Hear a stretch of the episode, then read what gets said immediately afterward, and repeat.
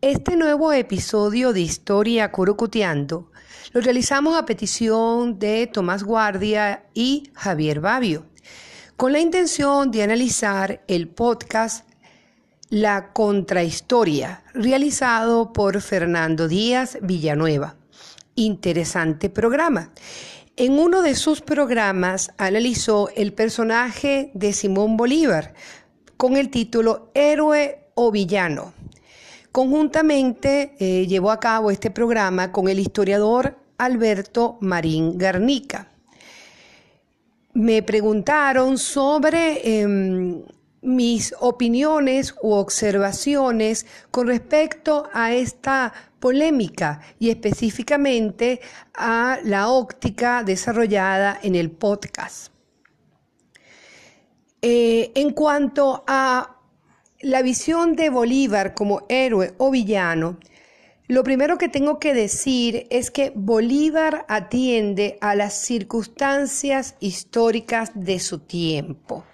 Por lo tanto, estudiar a Bolívar sin entender el contexto es simplemente enjuiciarlo.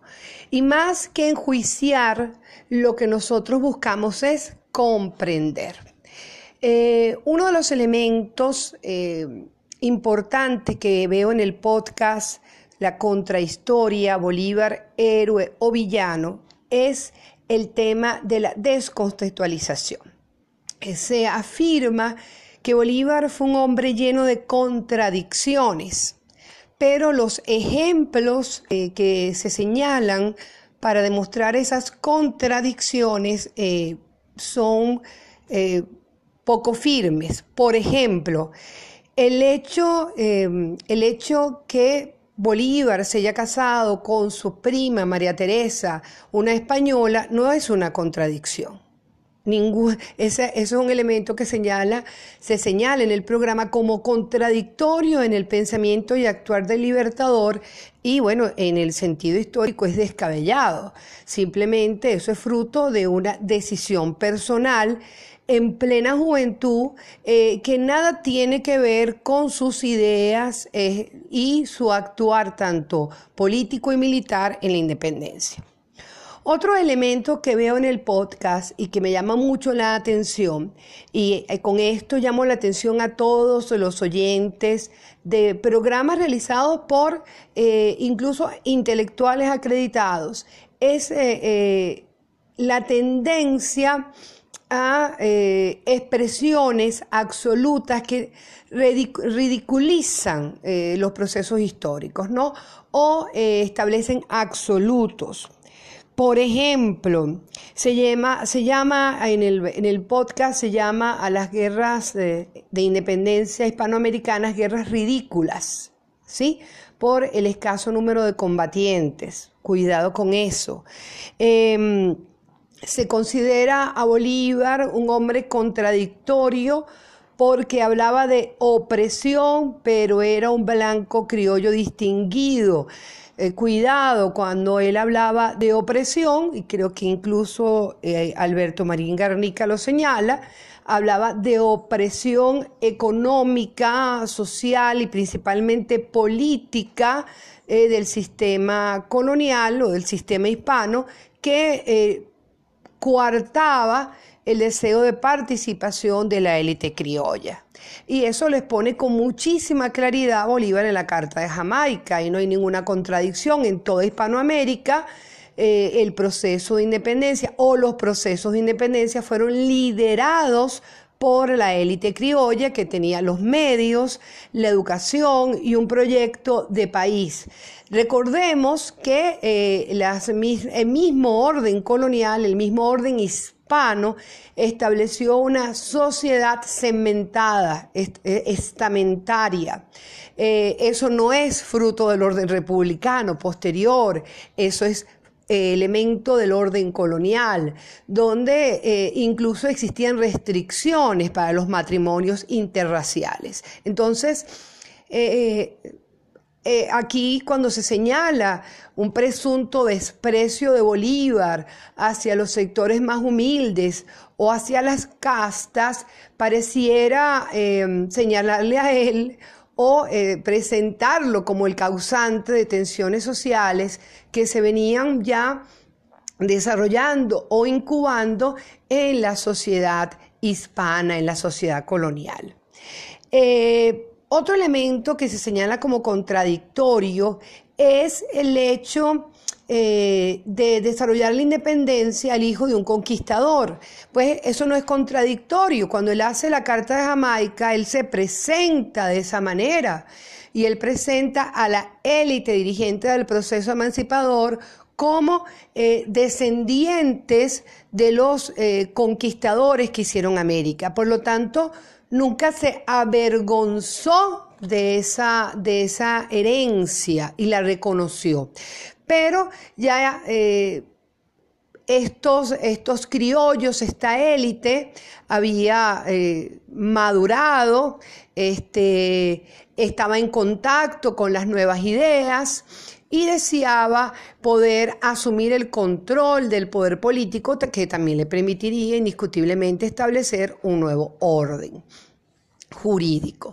Entonces, el casarse con una prima española no es una contradicción, el ser el hijo de un peninsular no es una contradicción y este tampoco está sustentado el desprecio a los indígenas y este específicamente a los pardos tal como señala eh, como señalan en el programa.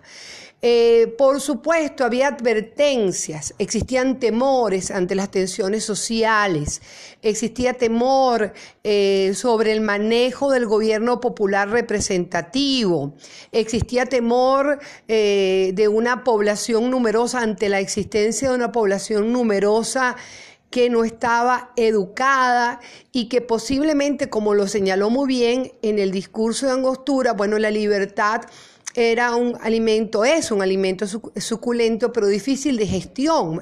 Era necesario educar al pueblo y eso no es solamente una idea de Bolívar, va a estar presente en todos los ideólogos de la independencia para poder asumir entonces lo que implicaba un gobierno republicano eh, basado en la representación, en el proceso de elecciones, en la participación ciudadana. Un ejemplo... Eh, eh, eh, ellos utilizan pues eh, como un ejemplo de, esa, de ese rechazo hacia el sector específicamente negro cuando se acusa a Padilla, al general Padilla, y es fusilado, se le acusa de traición y es fusilado. Pero entonces podríamos ver, cuidado, hay otros intervienen en, en, ese juicio. Padilla es acusado de haber estado, de haber intervenido, haber conspirado en contra del Libertador.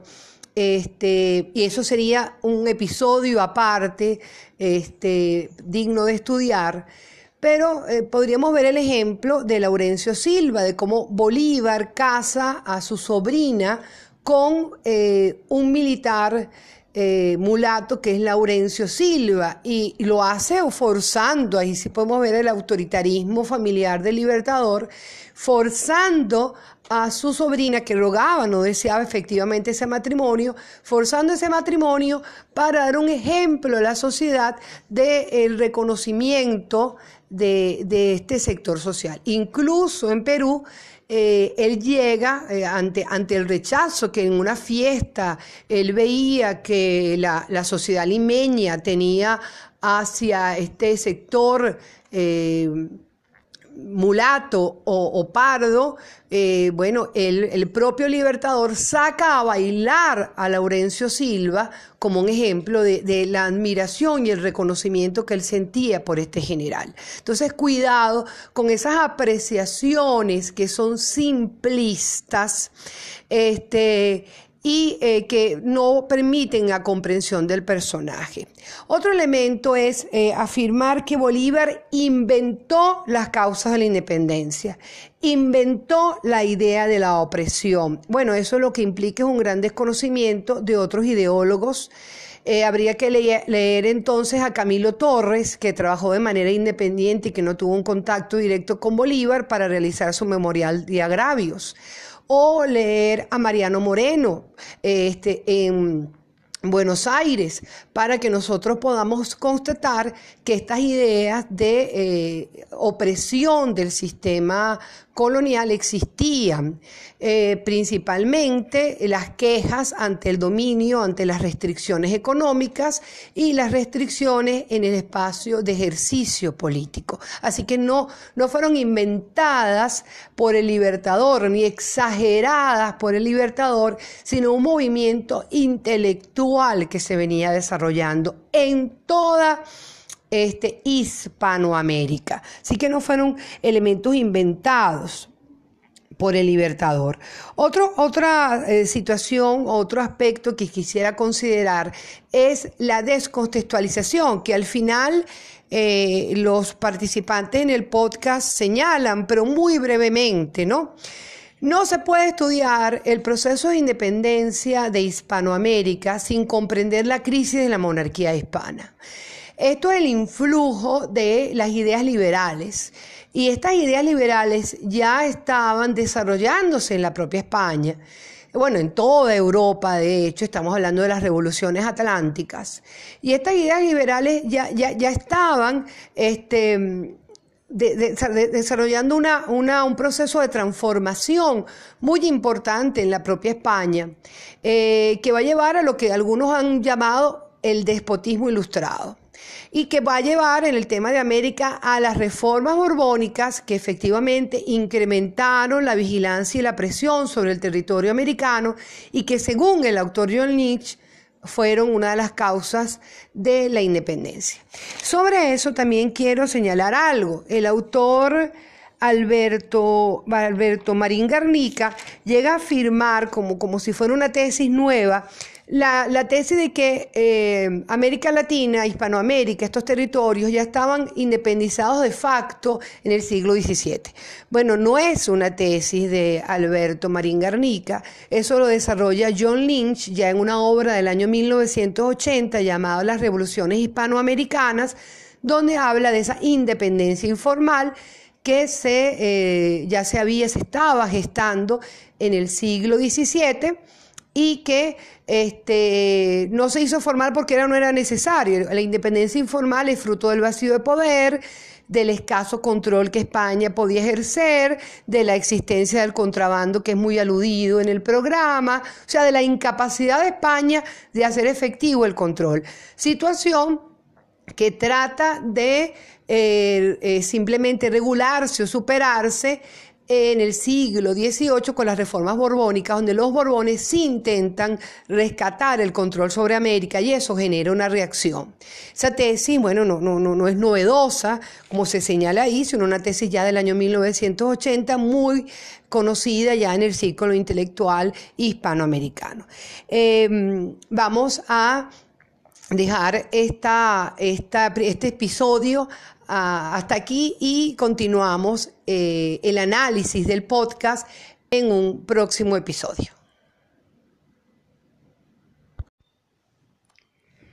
Historia Curucuteando. Un camino a la indagación histórica desde lo cotidiano. Una aventura donde nuestros personajes se muestran desde la diversidad y complejidad de lo plenamente humano. Y los procesos históricos se hacen cada vez más cercanos y próximos.